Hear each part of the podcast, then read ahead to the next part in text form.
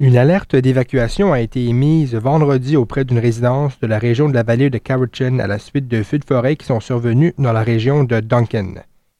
Les feux qui ont débuté dès jeudi soir sont passés jusqu'à 7 hectares vendredi matin.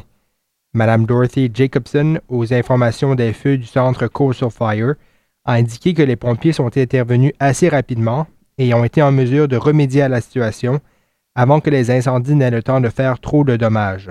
So the crews uh, attended uh, uh, early this morning, uh, just after midnight, and uh, the winds were a little high and they had to back off. Uh, but this morning things are calm, and we have air tanker support, three helicopters, 24 firefighters, three water tenders, and an excavator, all working to suppress this fire today. L'alerte d'évacuation qui a été émise pour une propriété isolée dans la ville de Duncan indique seulement que les résidents devraient être prêts à évacuer l'endroit si un ordre d'évacuation était émis.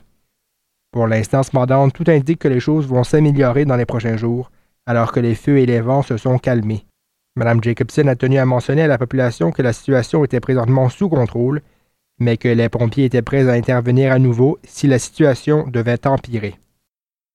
Resources are shared throughout the province, wildfire firefighting resources. Plus, we have contract crews and fire departments assist us as well.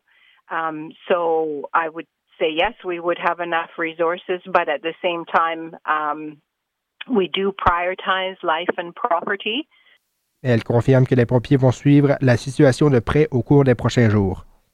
Ici Daniel Biru pour Radio Victoria.